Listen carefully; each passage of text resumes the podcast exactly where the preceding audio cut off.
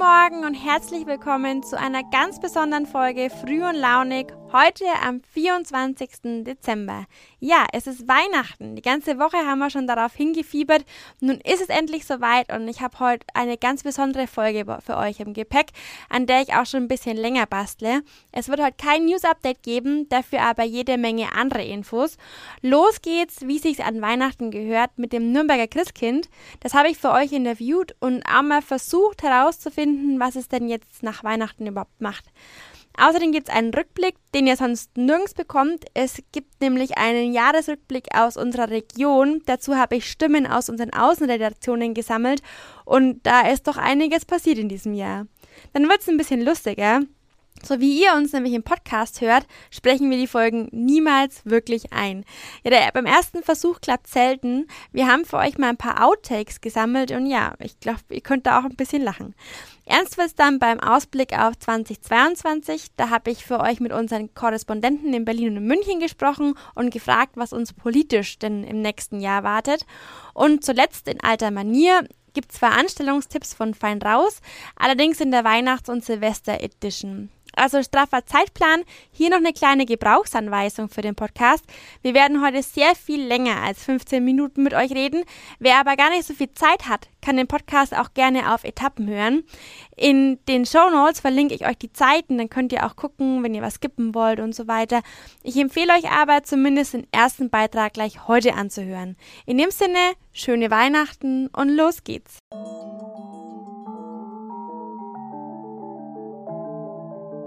Es ist der 24. Dezember und da kommt in Franken ja traditionell das Christkind. Unser Nürnberger Christkind, Theresa Winschal, ist in diesem Jahr ja neu gewählt worden. Keine leichte Zeit, ganz ohne Prolog am Hauptmarkt und Christkindlesmarkt. Ich habe mich trotzdem mit ihr unterhalten und mal nachgefragt, wie sie denn die Vorweihnachtszeit so empfunden hat. Was hat denn das Nürnberger Christkind am Heiligabend noch zu tun? Ja, also heute habe ich noch den einen oder anderen Termin, aber heute ist relativ entspannt und ich bin schon um 12 Uhr fertig und dann darf auch ich Weihnachten feiern und da freue ich mich auch sehr drauf. Na, das hört sich doch gut an. Jetzt hatten wir ja zum zweiten Mal keine richtige Vorweihnachtszeit wegen Corona und auch der Nürnberger Christkindlesmarkt ist ausgefallen. Wie war das denn für dich? Ja, also für mich war das natürlich sehr schade und ich hatte mich natürlich darauf gefreut, den Christkindlesmarkt zu eröffnen und fand es schon schwierig, weil wenn man es geschafft hat, Christkind zu werden, man hat ja als Kind und auch später noch die Vorstellung, dass das ja so die Aufgabe des Christkinds ist, den Markt zu eröffnen. Also mittlerweile weiß ich natürlich, dass das Christkind ganz viele andere vielfältige Aufgaben hat, aber trotzdem hatte ich die Markteröffnung schon immer mit dem Christkind verbunden und da war ich schon sehr traurig, dass ich das nicht machen konnte dieses Jahr. Aber ich glaube tatsächlich, dass ich da das geringere Opfer gebracht habe, weil wenn ich mir überlege, die ganzen Schausteller, die jetzt ihre Sachen nicht verkaufen konnten, das tut mir wirklich leid und das hat mir auch wirklich wehgetan zu sehen, wie sie ihre Buden wieder abbauen mussten. Das, was schwierig für mich war, war tatsächlich das Abstand halten. Also wenn ich jetzt zum Beispiel in die Altenheime gegangen bin, da die Menschen nicht umarmen zu dürfen und ihnen nicht die Hände geben zu dürfen, das war wirklich schwierig. Welche Termine konntest du denn überhaupt wahrnehmen? Also es lief natürlich mehr digital als sonst. Also ich hatte eine Telefonsprechstunde und ähm, einen digitalen Adventskalender. Ja, und das hat auch Spaß gemacht auf alle Fälle. Ab und zu hatte ich auch eine Teams-Konferenz, wo ich was gelesen habe. Aber was für mich trotzdem noch die schöneren Termine waren, waren die, die noch persönlich stattfinden konnten. Und ich durfte tatsächlich auch noch in Altenheime und Kindergärten gehen, aber nur ähm, draußen. Das war aber trotzdem toll. Also jeder der Termine, die ich selber wahrnehmen durfte, wo ich auch Menschen gesehen habe und wo ich auch gemerkt habe, wie mir die Menschen entgegentreten als Christkind, das war was ganz Besonderes und da erinnere ich mich auch noch fast an jeden Einzelnen. Das war wirklich toll. Was haben dir denn die Menschen vor Ort erzählt? Was wünschen sie sich denn fürs nächste Jahr? Viele wünschen sich natürlich, dass äh, Corona vorbei ist. Von vielen Kindern habe ich auch auf dem Wunschzettel stehen gehabt, ja, wir wünschen uns ein Mittel gegen Corona oder irgendwie ja, ein Zauber dagegen. Und ob ich nicht machen kann, dass Corona aufhört, stand oft drauf. Ähm, natürlich, ich glaube, das haben wir alle zusammen in der Hand. Und das ist tatsächlich ja auch mein Wunsch. Und ich hoffe, dass die Wünsche vom Christkind auch in Erfüllung gehen, dass nächstes Weihnachten ein normaleres Weihnachten wird. Und ich glaube, da können wir ja alle was dafür tun. Du bist ja nicht nur ein Jahr Christkind. Auf was freust du dich nächstes Jahr? Also ich bin so froh, dass ich nächstes Jahr auch noch das Christkind sein darf. Hier, weil ich will den Markt natürlich schon mal eröffnen und ich möchte auch Marktbegehungen machen und ich möchte die Märchenstunden im Sternenhaus wahrnehmen können und ganz, ja, viel noch körperlich näher auch erleben und irgendwie glaube ich, dass das doch dann alles auch noch emotionaler wird und ich freue mich da unglaublich drauf und hoffe auch, dass das so stattfinden kann, wie ich mir das dann vorstelle. Wie war es denn heuer? Wann hast du denn erfahren, dass der Markt abgesagt wurde? Also für mich war das so, das wurde ja schon vor der Wahl bekannt gegeben, dass das Christkind dieses Jahr keine öffentlichen Auftritte haben wird und dass auch der Prolog nicht stattfinden kann. Deswegen war ich da schon drauf eingestellt, bevor die Wahl überhaupt war. Deswegen war für mich der Markt an sich für meine Aufgaben dieses Jahr gar nicht so ganz wichtig. Das hat an meinen Aufgaben eigentlich nicht groß was verändert. Deswegen war es für mich trotzdem schmerzhaft. Also als ich erfahren habe, dass er abgesagt worden ist, war ich hm, zufällig gerade auch in der Stadt und habe dann gesehen, wie die Händler alles wieder eingeräumt haben. Und das hat mir schon wirklich wehgetan, muss ich sagen. Das fand ich echt schwierig also auch auszuhalten, zu sehen, wie es den Menschen damit geht, dass sie jetzt schon wieder keinen Markt haben, ähm, das hat mir echt leid getan. Und natürlich auch den Prolog nicht sprechen zu dürfen, das wäre ja eine Fernsehübertragung gewesen. Das fand ich auch sehr schade. In den Altenheimen spricht man den Prolog ja auch. Da hatte ich dann genug Möglichkeit noch zu üben für nächstes Jahr. Damit kommen wir gleich zur letzten Frage. Was macht denn das Christkind eigentlich nach Weihnachten? also ich glaube, danach macht das Christkind erstmal zwei, drei Tage Urlaub und genießt ein bisschen die Feiertage. Und dann sage ich immer, dass ich mit meinen Engeln Silvester feiere und wir dann zusammen die Raketen im Himmel anschauen. Dieses Jahr gibt es ja keine Raketen, aber ja, wir freuen uns natürlich trotzdem und feiern alle zusammen. Und ja, dann müssen wir schon wieder mit den Vorbereitungen für nächstes Weihnachten anfangen. Das ist ja sehr kompliziert, dass jedes Jahr alle Geschenke am 24. pünktlich ausgeliefert werden. Und es ist ein, sind große logistische Aufwände. Und da muss man dann auch gleich schon wieder anfangen mit.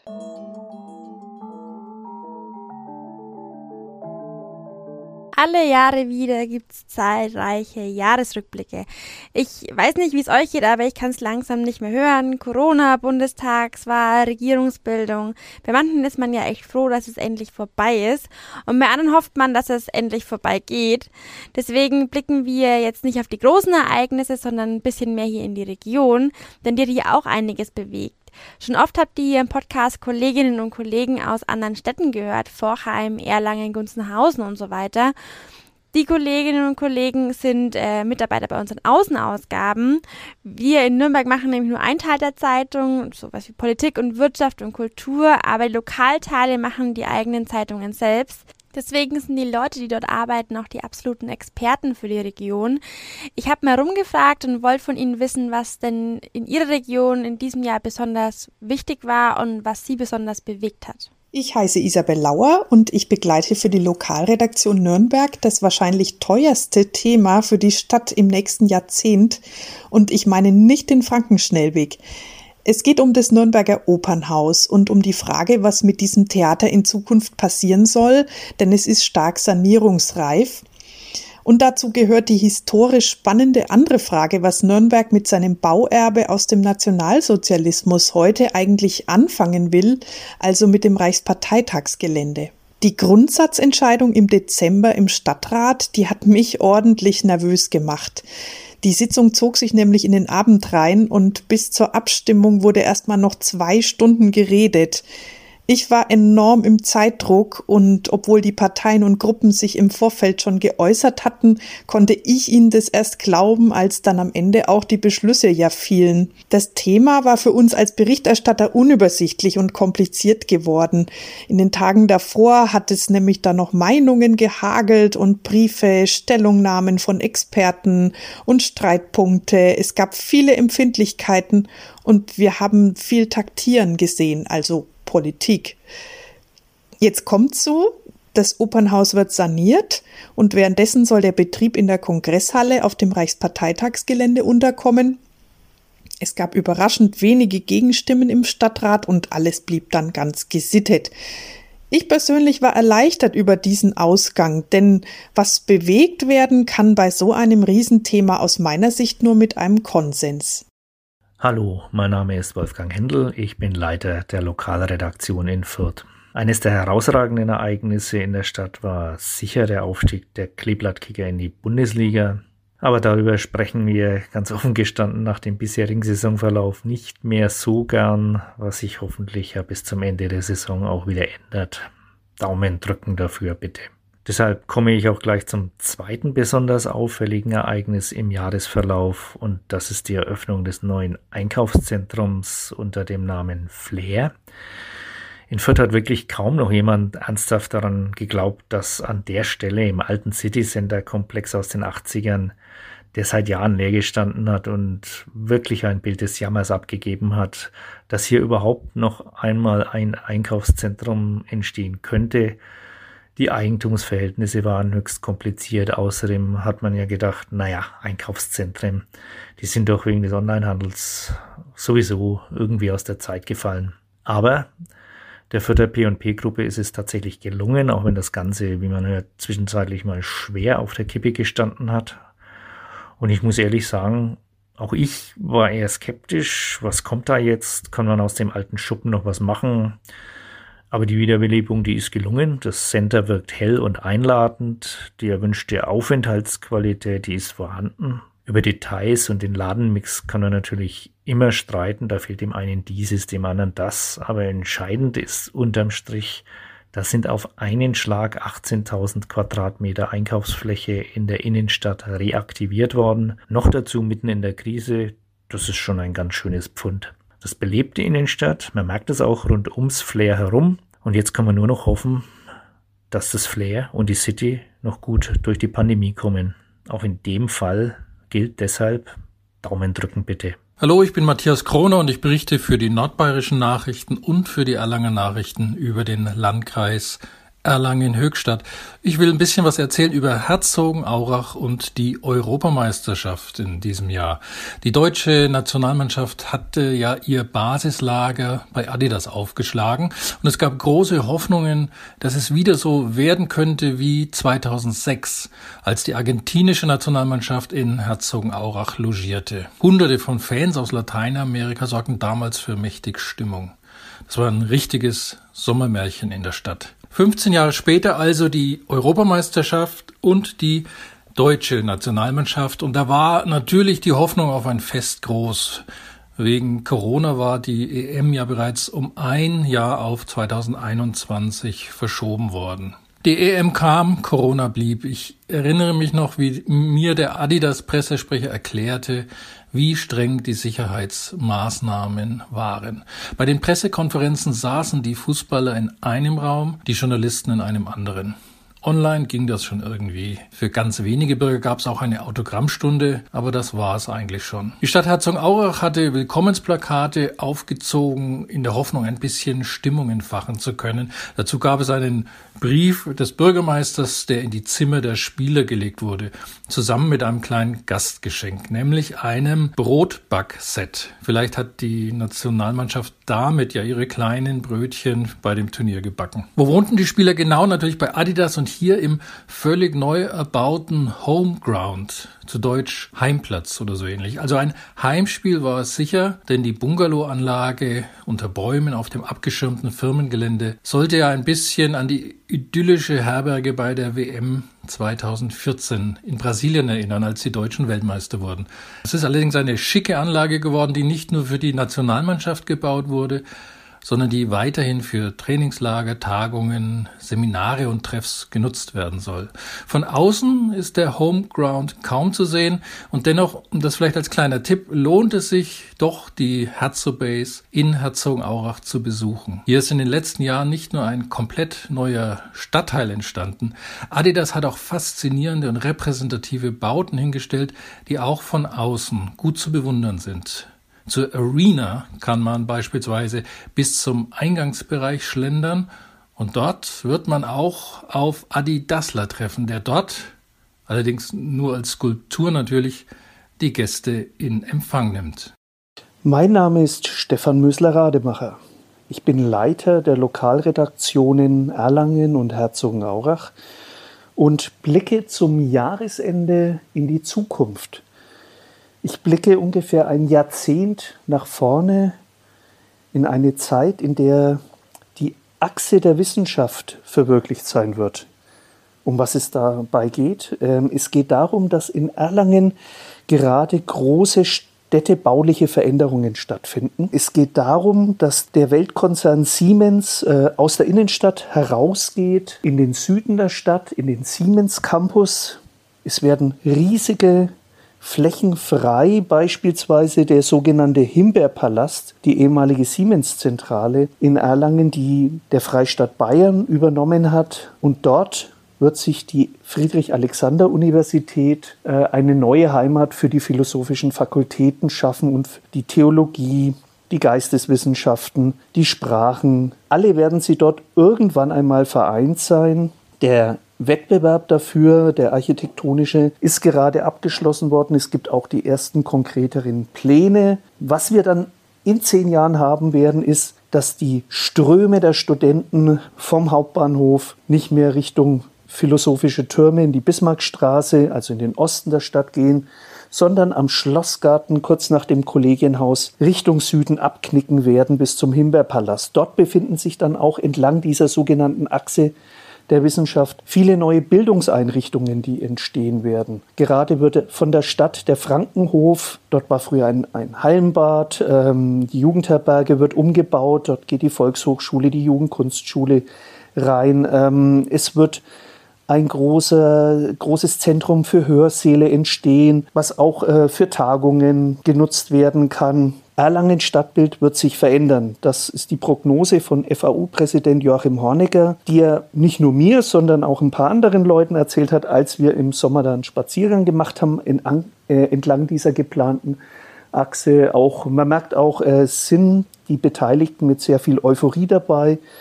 Man erhofft sich davon eine Aufwertung der Innenstadt. Man erhofft sich davon, dass diese Transformation stattfinden kann, wenn Siemens aus der Innenstadt verschwindet, dass da sehr viel Spannendes, Innovatives entstehen wird. Ein Campus mitten in der Stadt, wie es Erlangens Oberbürgermeister Florian Janik auch ausgedrückt hat. Wenn in Erlangen von der fünften Jahreszeit die Rede ist, dann weiß in der Hugenottenstadt jeder, dass damit nicht der Fasching gemeint ist. Gemeint ist stattdessen Erlangens Traditionsfest, die Erlanger Bergkirchweih, die von vielen liebevoll auch Berg genannt wird.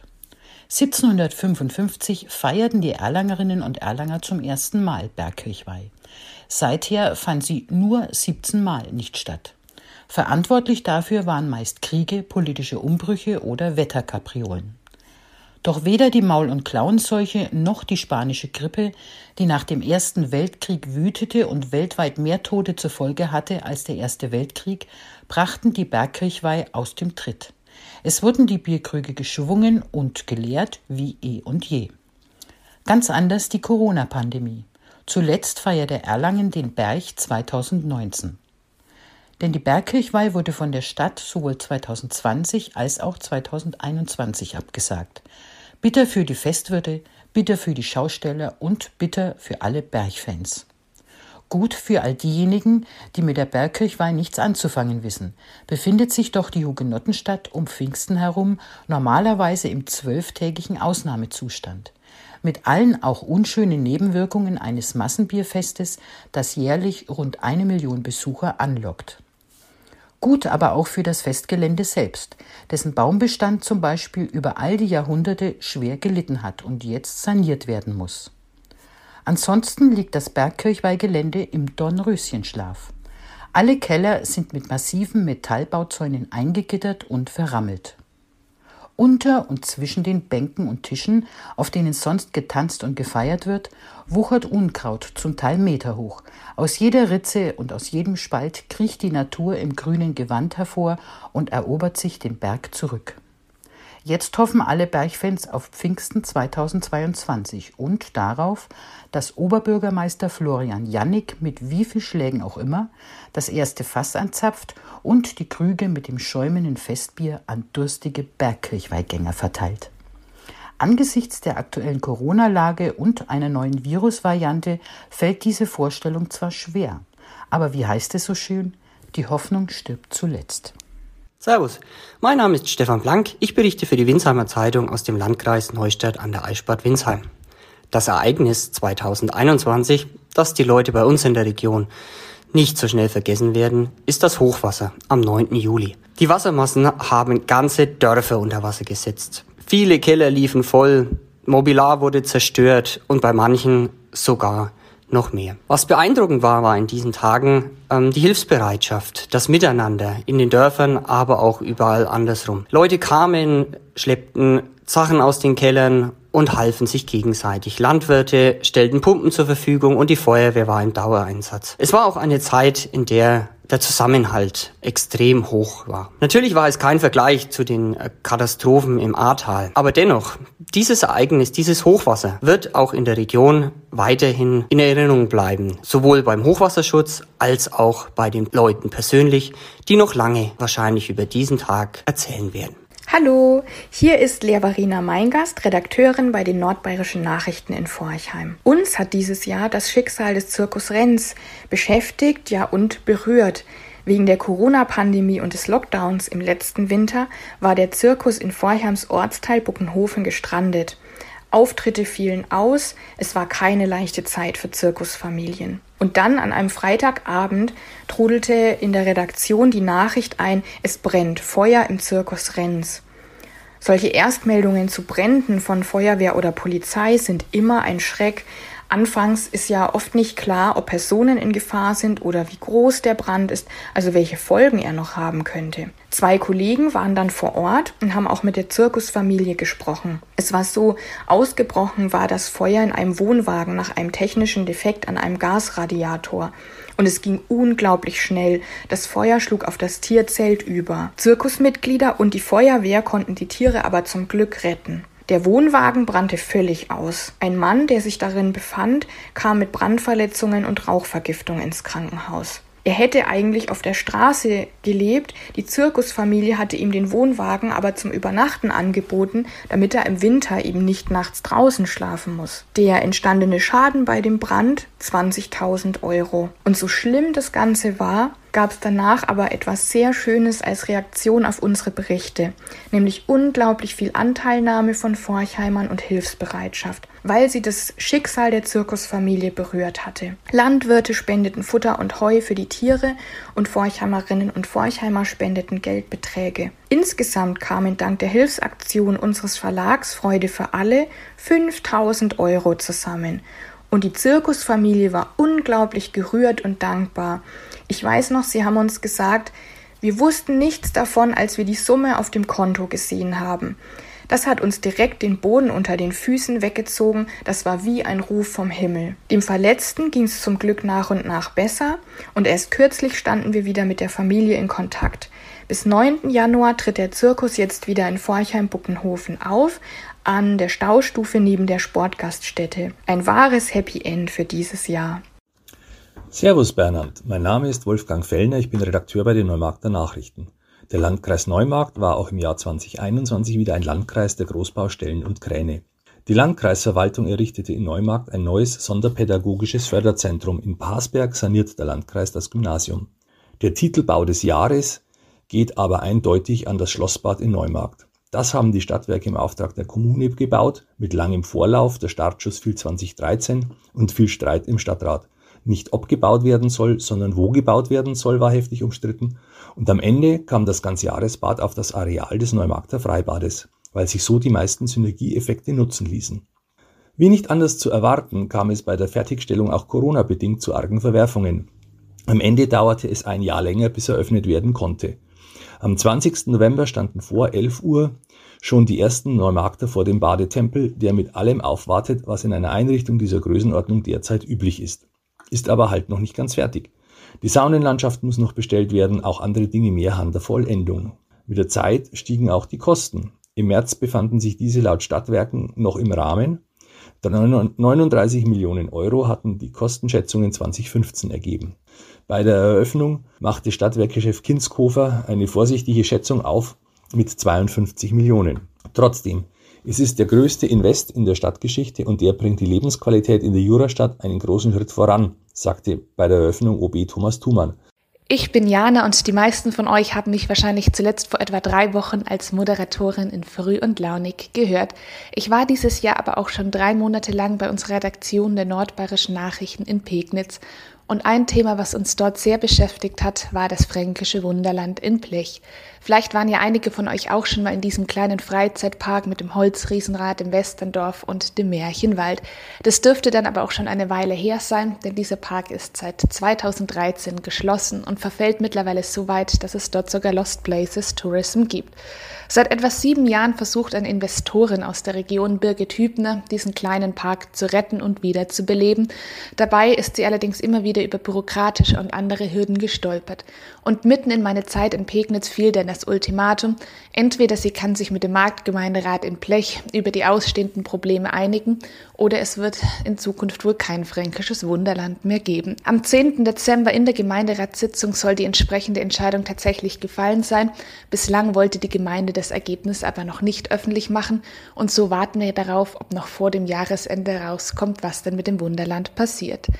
Das war natürlich nicht das einzige Thema, worum es in Pegnitz ging. Da gab es auch den Rücktritt des Königsteiner Bürgermeisters, der eine Debatte darüber ausgelöst hat, ob so ein Amt denn tatsächlich ein Ehrenamt sein sollte.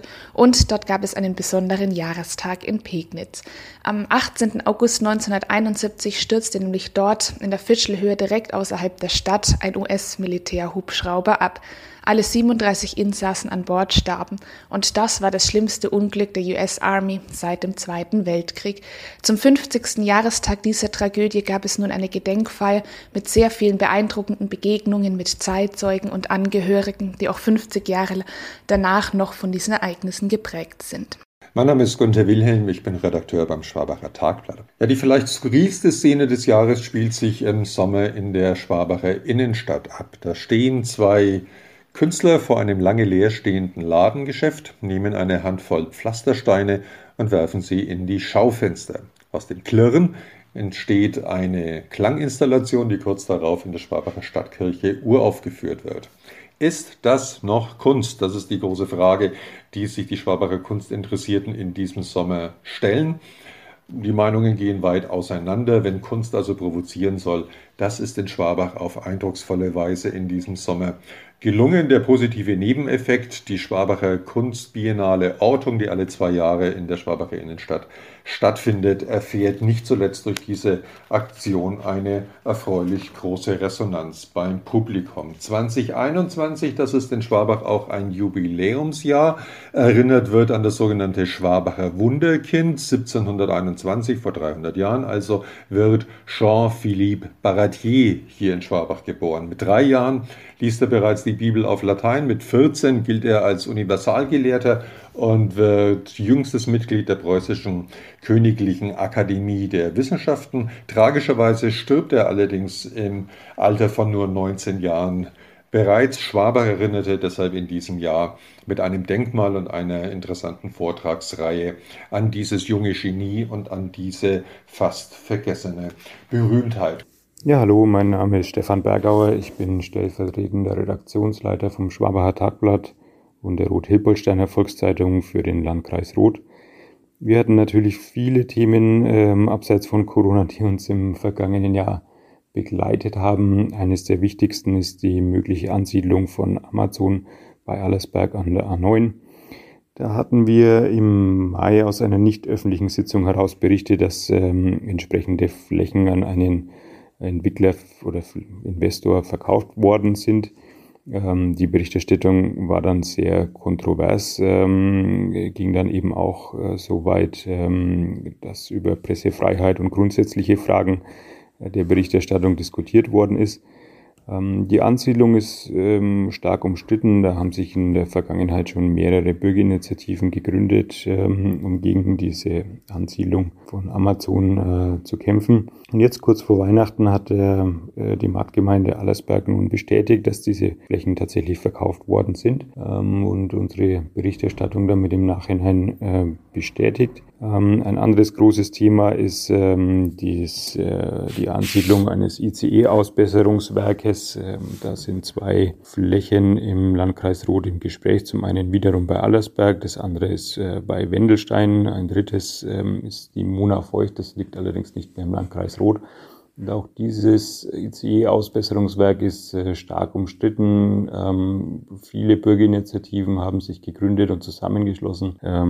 das Landratsamt oder auch betroffene Gemeinden lehnen diese Planungen ab, eben auch, weil zunächst ja der Standort Fischbach in Nürnberg dafür im Gespräch war, was aber dann wohl auf Betreiben des Ministerpräsidenten aus dem Raumordnungsverfahren geflogen ist. Äh, mein Name ist Jürgen Eisenbrand. Ich äh, arbeite für den Altmüllboten in Gunzenhausen und berichte hauptsächlich aus dem äh, Altlandkreis Gunzenhausen, dem fränkischen Seenland und dem westlichen Mittelfranken.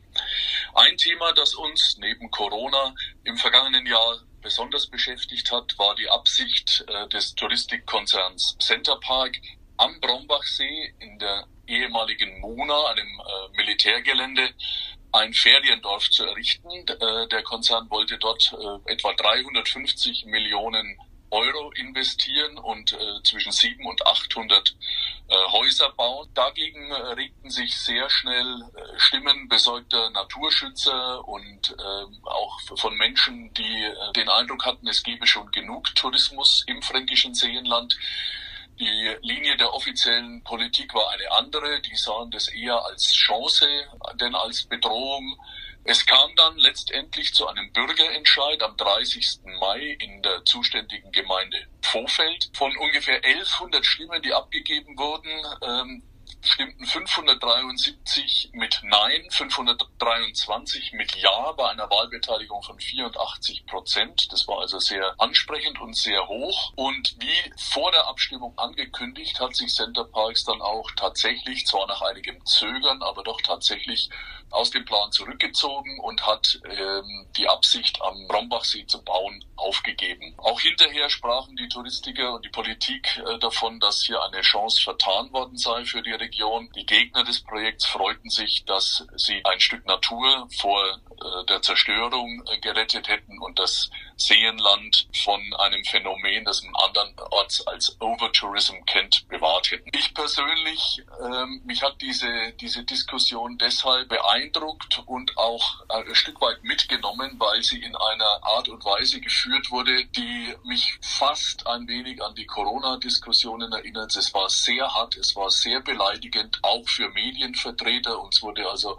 allerlei unterstellt, was natürlich äh, einfach nicht der Fall war. Wir seien gekauft und zwar interessanterweise von beiden Seiten. Ich hoffe, dass diese tiefen Gräben, die diese Diskussion aufgerissen hat, langsam verheilen können und dass die Vorfelder, die sich äh, da ziemlich in die Haare geraten waren, die Dorfgemeinschaft, die sie vorher hat, wiederfinden können und wieder friedlich miteinander auskommen können. Ja, Früh und Launig gibt's jetzt schon seit drei Monaten. Wir erscheinen heute in der 58. Folge. Und ja, es war eine ganz schön spannende Zeit. Ich glaube, es gab viele Herausforderungen, was auch meine Kollegen und Kolleginnen bestätigen können. Mittlerweile würde ich sagen, haben wir uns ganz gut eingegroovt, aber es passieren da doch noch ein paar kleine Fehlerchen. Äh, wir kommen ja alle vom geschriebenen Wort. Das Sprechen fällt uns manchmal nicht so leicht. Das heißt, wir versprechen uns auch öfter mal. Es kommt aber auch so hinter den Kulissen ab und zu mal zu witzigen Momenten hier. Wir haben die mal für euch gesammelt und ja, viel Spaß damit. Schauen wir mal, ob der Ton so passt. Magst du mal was sagen? Jo, mag ich. Ein bisschen mehr bitte. Noch mehr. Ist noch früh am Tag. Ich bin noch nicht so in Quasselstimmung. Gestern war ja wieder MPK, die Konferenz der 16 Minister Ministerpräsidenten. Weißt du? Das stimmt. Stimmt, ist das mir jetzt auch nicht aufgefallen. Oh, ich bin auch nicht ganz da. Sorry. Sag einfach nochmal weiter, ja? Zwar sinkt derzeit die Zahl der Corona-Infizierten, allerdings steigen die Fälle der noch ansteckenden. Erzähl doch. Nee, ich fange nochmal anders an. Siehst du, ich habe ich hab ja auch schon meinen Text völlig vergessen. Jawohl, jetzt sprechen wir nochmal und hoffen, dass es diesmal mit aufnimmt und nicht erst sozusagen mittendrin angeht. Zwar sinkt derzeit die Zahl an Blaugrad bleibt Blaugrad und Brautkleid bleibt Brautkleid. Nur für den zeitlichen Kontext, anderes es kann nur besser werden hier. Ja, denke ich mir auch. okay, mhm. was gab's zum Mittagessen? Kaiserschmarrn mit ah. ähm, Apfelmus, sehr lecker. Sonst wäre ich auch nicht gegangen, aber das hat mich gelockt. Ah, Mann, wie ich da war, war gerade kein Kaiserschmarrn mehr da. Ja, ich habe eine Minute gewartet, aber die, die Minute habe ich mir genommen. Für Laien ist das natürlich sehr schwer zu erkennen. Äh, für den Profi war es das nicht. Also wenn der Hund mit den Flennen äh, mit den Zähnen fletscht. Und welche sind denn so die Körper, also welche sind denn körperlich so die großen Welle? Klar, ich kann heute auch nicht sprechen. Heute kommen spontan die Ministerpräsidenten. Oh. Okay. Kein Problem. Wir haben alle Zeit der Welt. Das wäre eigentlich ganz gut für die Outtakes. Stimmt, kann ich gleich mal was rausschneiden.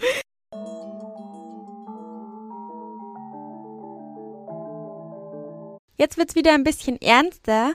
Vorhin habe ich ja gesagt, ein Jahresrückblick auf ein Jahr politischer Turbulenzen macht keine große Freude, also zumindest mir nicht. Viel spannender finde ich jetzt, was uns nächstes Jahr erwartet. Es gibt eine neue Regierung und dadurch wird sich einiges ändern. Deshalb habe ich mal mit unseren Korrespondenten gesprochen, welchen Ausblick sie denn auf 2022 geben können. Den Anfang macht Roland Englisch. Er ist unser Korrespondent in München und behält die Landespolitik im Auge. Es war ja dieses Jahr ein sehr turbulentes Jahr, vor allem auch politisch in München, äh, Corona-Krise, die Wahl. Welche großen Ereignisse stehen denn im nächsten Jahr landespolitisch an? Ja, das ist eine spannende Frage. Wir werden uns natürlich wieder mit Corona abkämpfen müssen. Ähm, es waren ja alle schon vor der fünften Welle, obwohl wir die vierte noch gar nicht hinter uns haben. Also das wird mit Sicherheit die Landespolitik bestimmen. Was aber auch eine große Rolle spielen wird, ist der Wahlkampf. 2023 wird der Landtag ja gewählt und für die CSU ist das eine echte Schicksalswahl. Ich gehe mal stark davon aus, dass Söder im kommenden Jahr voll auf die landespolitische Schiene gehen wird und ähm, hier die Dinge voranbringen wird. Wir haben zusätzlich das Problem, dass sich unser Schuldenberg ja mal eben verdoppelt hat über Corona. Also auch da wird die Regierung ähm, irgendwie mal einen Weg aufzeigen müssen, wie sie aus diesen Schulden wieder rauskommen wird. Also es dürfte ein sehr spannendes Jahr werden.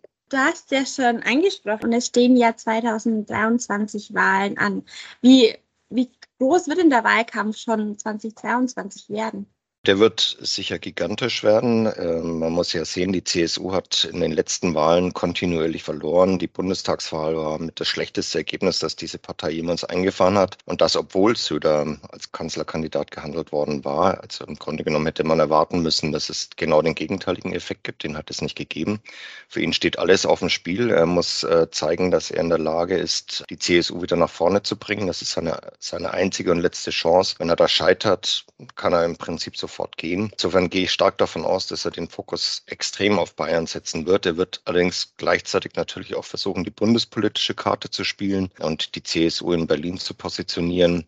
Also es wird ein sehr ambivalentes Jahr werden und ähm, es gibt in der CSU sehr viele, die sagen, wir müssen unbedingt 2023 im Blick nehmen. Berlin interessiert uns im Moment überhaupt nicht. Liegt auch daran, dass die Deutschen bisher noch keinen Kanzler und keine Kanzlerin wieder abgewählt haben nach einer Legislatur. Also es schreiben viele in der CSU das Thema Berlin einfach mal ab und fordern den vollen Fokus auf 2023. Eine Frage zu den Freien Wählern. Die sind ja momentan noch Koalitionspartner. Wie wird denn da das Verhältnis sich jetzt ändern? Wird man sich da eher distanzieren oder bleibt man an der Seite des gemeinsamen Regierungspartners? Also ich glaube, dass die Freien Wähler gerne an der Seite blieben. Das ist unbestritten, weil in einer Ampelregierung würden sie nicht auftauchen und keine Rolle spielen. Die Frage ist eher, wie die CSU damit umgeht. Ähm, Söder ist aber ein sehr pragmatischer Mensch, der hakt solche Geschichten wie diesen Wahlkampf, in dem die Freien Wähler und vorneweg vor allen Dingen Aiwanger der CSU ja massive Probleme bereitet haben. Sowas hakt er einfach ab und äh, wechselt dann wieder in den Normalbetrieb zeigt sich ja schon, weil er zu Aiwanger nichts mehr sagt, seit er geimpft ist. Das ist für ihn Tempi Passati. Insofern glaube ich, dass er diese bürgerliche Koalition, wie Freie Wähler und CSU das nennt, schon halten wollen. Zumal man ja sehen muss, dass wir im Moment ein Gegenmodell haben mit Berlin, mit der Ampel, die theoretisch in Bayern ja auch möglich wäre. Dazu müsste allerdings die SPD noch deutlich stärker werden, als im Moment ist. Ja, du sprichst ja schon an. Ähm, Grüne, SPD und FDP sind ja jetzt im Bund äh, an der Regierung beteiligt, in Bayern ja aber noch Opposition. Hat das jetzt Auswirkungen auf den Bayerischen Landtag? Also kommt es da zu einer gewissen Machtverschiebung? Das muss man abwarten. Also die Mehrheitsverhältnisse sind ja noch unverändert in Bayern. Die CSU und die Freien Wähler haben eine recht komfortable Mehrheit, einen recht komfortablen Vorsprung. Wie sehr sich jetzt SPD, Grüne und FDP zusammenraufen in Bayern, muss man mal abwarten. Ich habe da so meine Zweifel. Gerade in der Corona-Politik fährt die FDP eine sehr eigene Linie, sehr gegen ähm, das gerichtet, was auch äh, SPD und Grüne fordern und vertreten. Die Grünen beispielsweise haben ja den Kurs Söders immer mitgetragen und sich maximal mal enthalten, häufig aber zugestimmt. Insofern sehe ich das noch nicht so genau, wo die eigentlich zusammenarbeiten sollen. Aber da wird natürlich Berlin ausstrahlen. Wenn die in Berlin sich einigen auf bestimmte Themen, werden sie in Bayern nur schwer Opposition dagegen machen können. Das ist etwas, was die CSU zwar beherrscht hat, über viele Jahrzehnte in Berlin regieren und in Bayern gegen das stänkern, was man in Berlin mitentschieden hat. Aber ob die anderen das hinkriegen, da habe ich so meine Zweifel. Dann äh, noch die letzte Frage. Du hast jetzt auch schon erwähnt, von Söder werden, weil es war jetzt erst ja ein bisschen ruhiger um ihn. Gibt es denn auch andere Akteure, vielleicht neue Akteure, die jetzt ähm, eine größere Rolle spielen könnten? Bei der CSU meinst du jetzt? Mhm. Manfred Weber wäre einer, der mir sofort einfällt, der ja auch in den vergangenen Monaten eine spezielle Rolle gespielt hat, weil er sich auch gelegentlich so ein bisschen gegen Söder positioniert hat. Die Stille um Söder hat mich übrigens ähm, etwas überrascht. Äh, diese Wahl hat ihn offensichtlich mehr mitgenommen, als ich erwartet hatte. Inzwischen ist er aber wieder voll da. Er ist ja präsent in allen Talkshows. Also er hat zurückgefunden in sein altes Fahrwasser. Insofern werden sich auch neue Gesichter neben ihm schwer tun. Und ich habe jetzt nicht den Eindruck, dass er wirklich neu aufbaut. Wenn man ihn fragt, sagt er, verweist er gerne auf Holitschek und ähnliche Leute, also den Gesundheitsminister, den Bayerischen, der im Moment ja ganz vorne steht. Wer mir auch noch einfallen würde, wäre Florian Herrmann, sein Staatskanzleichef. Aber letztlich bestimmt er die Politik und er bestimmt sie weitgehend allein. Und das wird sich in den nächsten Jahren mit Sicherheit nicht ändern. Gerade auch mit Blick auf 2023, da gibt er das Heft nicht aus der Hand. Ja, dann schauen wir mal, was äh, 2023 so passieren wird, vor allem im Hinblick auf den beginnenden Wahlkampf. Den haben wir im Bund ja gerade hinter uns. Äh, da haben wir jetzt eine neue Regierung und vor allem auch viele neue Mitglieder im Bundestag, auch hier aus der Region. Unser Mann in Berlin ist Harald Baumer. Was er 2022 auf uns zukommen sieht, hat er mir schon jetzt verraten. In diesem Jahr 2021 war ja einiges los in der Politik. Corona, Bundestagswahl, das Ende der Ära Merkel. Jetzt haben wir eine neue Regierung kurz vor Jahreswechsel. Äh, es wurde ja einiges versprochen, gerade im Koalitionsvertrag. Welche Versprechen denkst du denn werden denn äh, gleich im ersten Jahr angepackt? Ich glaube, man muss sehr stark unterscheiden, welche Versprechen im ersten Jahr auch wirklich umges überhaupt umgesetzt werden können. Es gibt zum Beispiel Versprechen wie den, den Bau von 400.000 Wohnungen. Das ist leicht versprochen. Man braucht aber dann auch tatsächlich äh, die Firmen, die diese Wohnungen bauen. Also da gehe ich mal eher davon aus, dass das eine Sache wird, die sich hinzieht, äh, die nicht sehr schnell zu realisieren ist. Es gibt andererseits Dinge, die sehr, sehr schnell gehen. Also Hubertus Heil, der Arbeitsminister, hat schon angekündigt, dass äh, seine erste Amtshandlung 2022 sein wird, den Mindestlohn anzuheben. Das große Wahlkampfversprechen der SPD.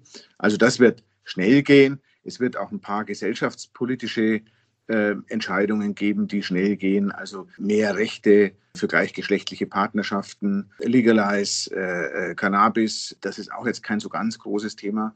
Bei anderen ist es schon schwieriger. Was sind denn generell ziemlich große Projekte, wo du schon siehst, es dauert auf jeden Fall noch ein, zwei Jahre? Naja, also wir haben zunächst mal ein äh, ganz großes Projekt, das darf man, das ist kein Projekt in dem Sinne, aber man, man muss es erwähnen an der Stelle. Das ist natürlich, dass wir endlich mit Corona fertig werden müssen.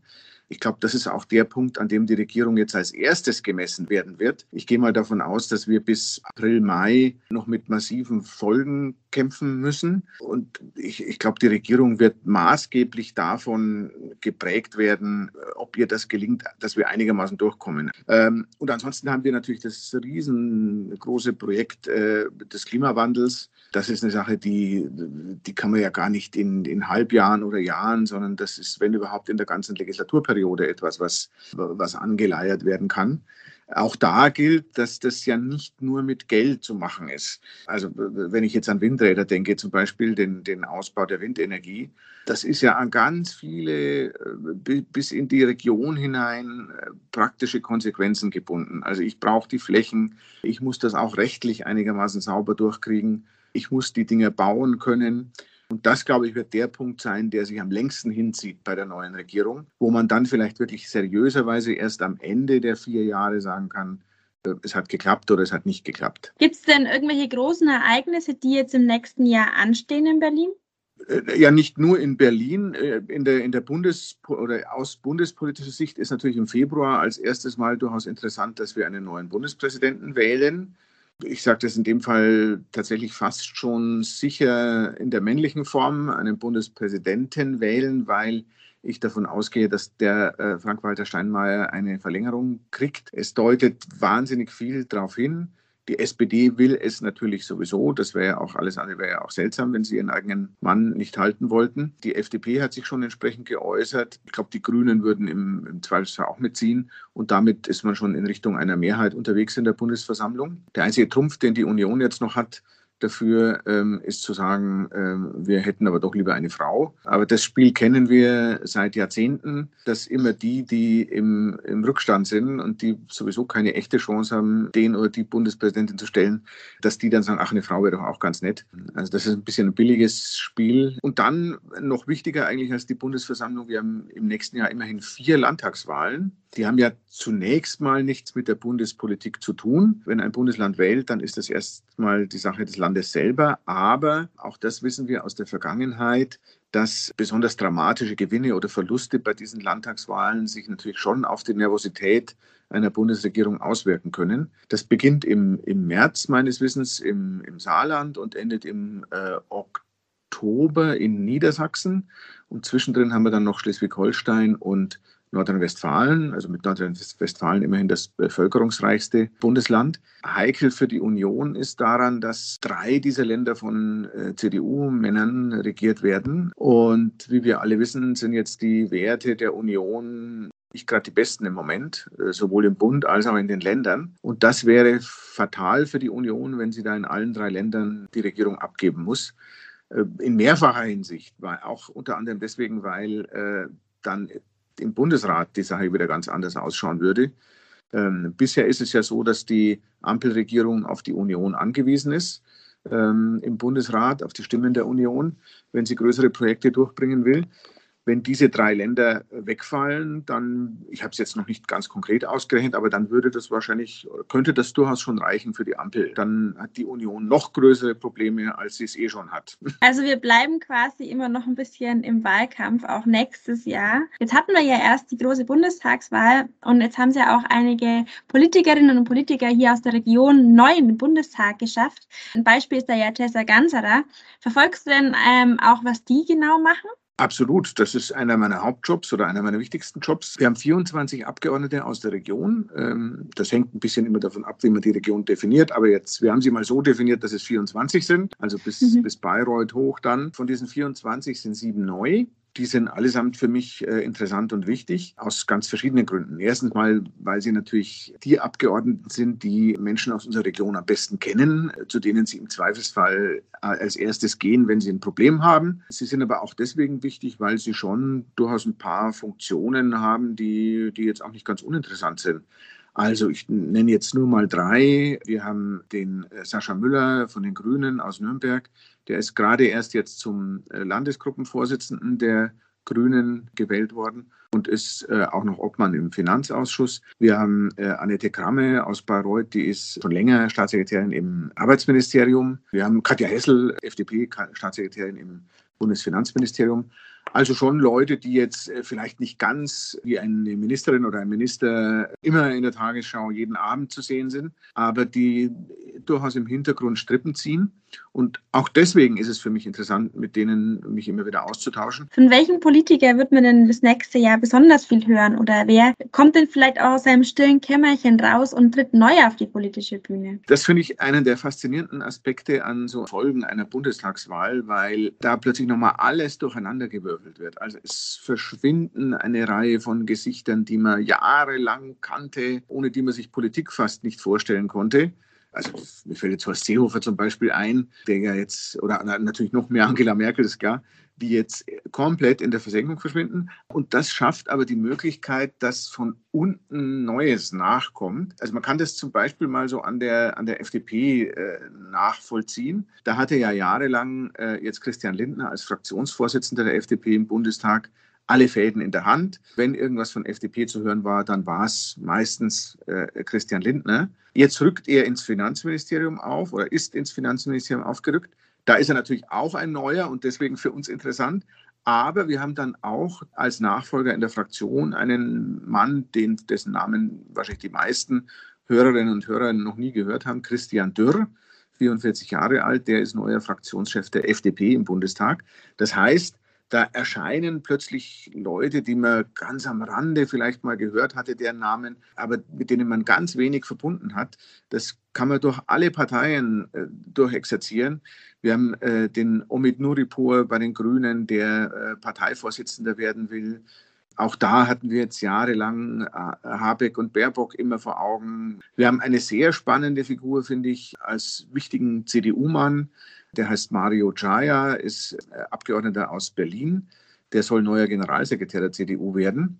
Der hat Friedrich Merz schon vorher bekannt gegeben, dass er den äh, als Generalsekretär möchte. Der Mann ist deswegen sehr interessant, weil er in einer an sich desaströsen Bundestagswahl für die CDU was geschafft hat, das man wirklich nicht geglaubt hätte. Er hat den Linken einen Wahlkreis in Ostberlin abgenommen. Äh, ein CDU-Mann, also muss man sich wirklich auf der Zunge zergehen lassen, ein CDU-Mann äh, hat einen Wahlkreis, äh, zwar Marzahn-Hellersdorf, erobert, der über 30 Jahre lang in der Hand der Linken war. Und schon allein das ist ein Grund, mal genauer hinzuschauen, Mensch, was ist denn dieser, dieser Mario Chaya für einer? Und letzte Figur, die ich noch nennen will, da ist es deswegen ähm, besonders spannend, weil das ist eigentlich eine sehr alte Figur, aber jetzt auch wieder eine neue Figur.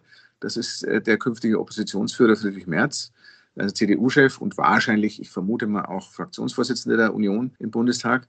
Ähm, und der bringt ja beides mit. Also einerseits kennt man ihn schon ewig und drei Tage, andererseits äh, ist er jetzt in neuer Funktion. Und wenn man ihn so genau beobachtet hat in den letzten Tagen und Wochen, dann ist er nicht nur in neuer Funktion, sondern hat auch ein neues Auftreten ein bisschen. Ob das nachhaltig ist, weiß ich nicht. Ähm, also er hört äh, durchaus besser zu, er hat äh, eine Ader fürs Soziale entwickelt, wenn man seinen Äußerungen glauben darf. Also das wird spannend, wie er sich da positionieren kann.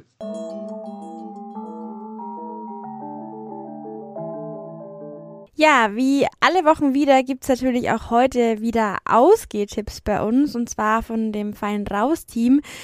Da wir uns ja erst wieder so richtig im nächsten Jahr hören, viele ja aber bis dahin viel freie Zeit haben, habe ich heute mal die komplette Fein Raus Power geschnappt und zwar in Form von allen drei Redakteurinnen ähm, hier im Podcast. Los geht's mit den Tipps für Weihnachten und die Zeit zwischen den Jahren.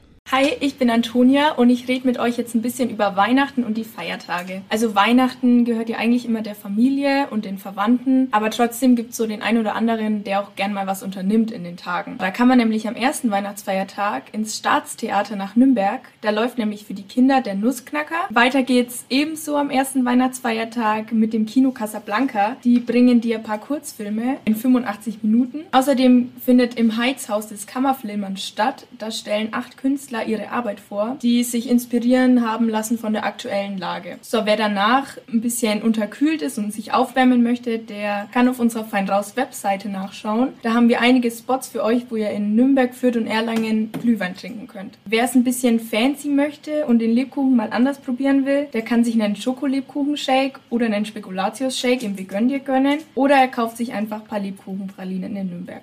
Hi, ich bin Anna und ich habe ein paar Tipps für alle, die an den Weihnachtsfeiertagen viel zu viel rumgesessen waren und jetzt endlich mal raus an die frische Luft und ein bisschen Bewegung haben wollen. Da kann ich euch ein paar Touren empfehlen für alle Wanderfans, die gerne einfach hier in der Nähe eine kleine Winterwanderung unternehmen wollen. Ähm, unser persönliches Highlight ist die Wanderung zum Moritzberg und zum klingenden Wasserfall. Die Tour geht ungefähr acht Kilometer lang und ist super schön und auch nicht zu schwer. Ähm, und man hat hat echt einen schönen Ausblick hier über die Metropolregion Nürnberg. Ähm, und das Beste, wenn der Wasserfall gefroren ist, dann sieht es einfach traumhaft aus. Und wenn ihr dann schon unterwegs seid und noch Lust habt auf einen Ausflug in ein schönes Restaurant, dann findet ihr auch dazu Tipps auf unserer Seite www.fein-raus.de. Zum Beispiel könnt ihr nach Kirch-Ehrenbach ähm, in ein besonders hübsches Restaurant gehen oder vielleicht sogar in die andere Richtung zum Brombachsee äh, nach Gunzenhausen. Da findet ihr auch schöne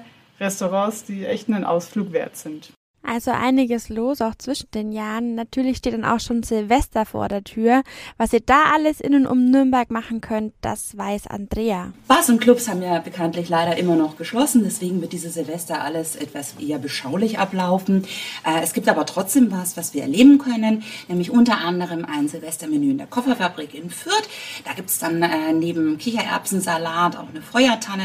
Tonne, da kann man sich dann zusammenstellen und ein bisschen das neue Jahr begrüßen.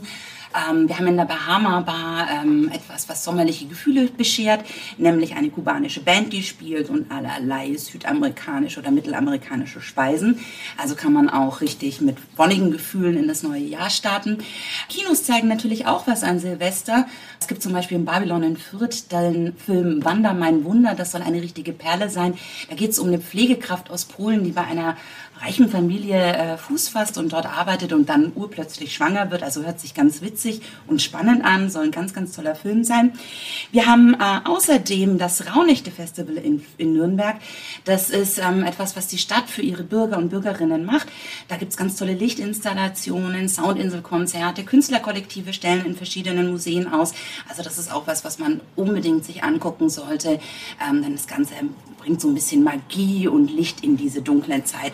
Wer es nicht kennt, äh, die Rauhnächte sind ein alter Volksglauben. Äh, da geht es im Prinzip darum, dass in der Zeit zwischen Weihnachten und Silvester die bösen Geister aus der Unterwelt kommen und wir die natürlich dann vertreiben mit Perchten. Also wer ähm, schon mal in der Oberpfalz unterwegs war, kennt das alles. Also die Perchten kommen und äh, vertreiben dann die bösen Geister, die eben gerade Ausgang aus der Unterwelt haben. Wir haben außerdem natürlich noch Silvestermenüs in verschiedenen Restaurants, unter anderem in der neuen Heinrichsbar am Hauptmarkt, die ein ganz tolles Silvestermenü auf die Beine gestellt haben. Oder auch zum Beispiel im Zeit und Raum, da kannst du dir Fondue rauslassen mit deinen Freundinnen und Freunden. Gibt es natürlich auch für Veganer in der Käsevariante oder klassisch in der Fleischversion. Ja, vielen Dank, ihr drei. Ich denke, damit sind wir jetzt erstmal bis zum nächsten Mal früh und launig im Januar versorgt. Allerdings habe ich auch noch ein paar persönliche Tipps. Ich werde nämlich, habe ich ja glaube ich schon erwähnt, die Woche Weihnachten eher mal ein bisschen ruhiger angehen, ein bisschen auf der Couch lümmeln, ein paar Gerichte aus meinen neuen Kochbüchern ausprobieren und ja, neben dem Kochen mache ich immer eine Sache ganz gern, nämlich Podcasts hören. Ich finde, da kann man ganz gut abschalten und sich so aufs Kochen konzentrieren. Und da höre ich auch gerne mal ein bisschen längere Gesprächspodcasts, weil man hat ja da meistens ein bisschen Zeit. Und da kann ich euch zwei besondere Podcasts aus unserem Haus auch empfehlen, die bei mir auf jeden Fall laufen werden. Einmal die aktuelle Folge von unserem Mitmenschen-Podcast. Da hat meine Kollegin Lea Verena Meingast, die habt ihr vorhin auch schon mal kurz gehört, mit äh, Dominik Forster gesprochen. Er ist als Jugendlicher in die Sucht geraten, wurde Drogendealer, wanderte ins Gefängnis und schaffte dann tatsächlich irgendwann den Absprung und führt heute ein ganz anderes Leben. Von all dem berichtet er im Podcast. Und es gibt noch eine neue Folge unseres Sex-Podcasts, Heiß und Innig. Da hat meine Kollegin Isabella Fischer und unser Feuilleton-Chef Johannes Alles äh, einen besonderen Gast, nämlich einen Callboy. Der heißt Alex Erlebnis. Und ja, ich bin mal ganz gespannt, was der so erzählen wird.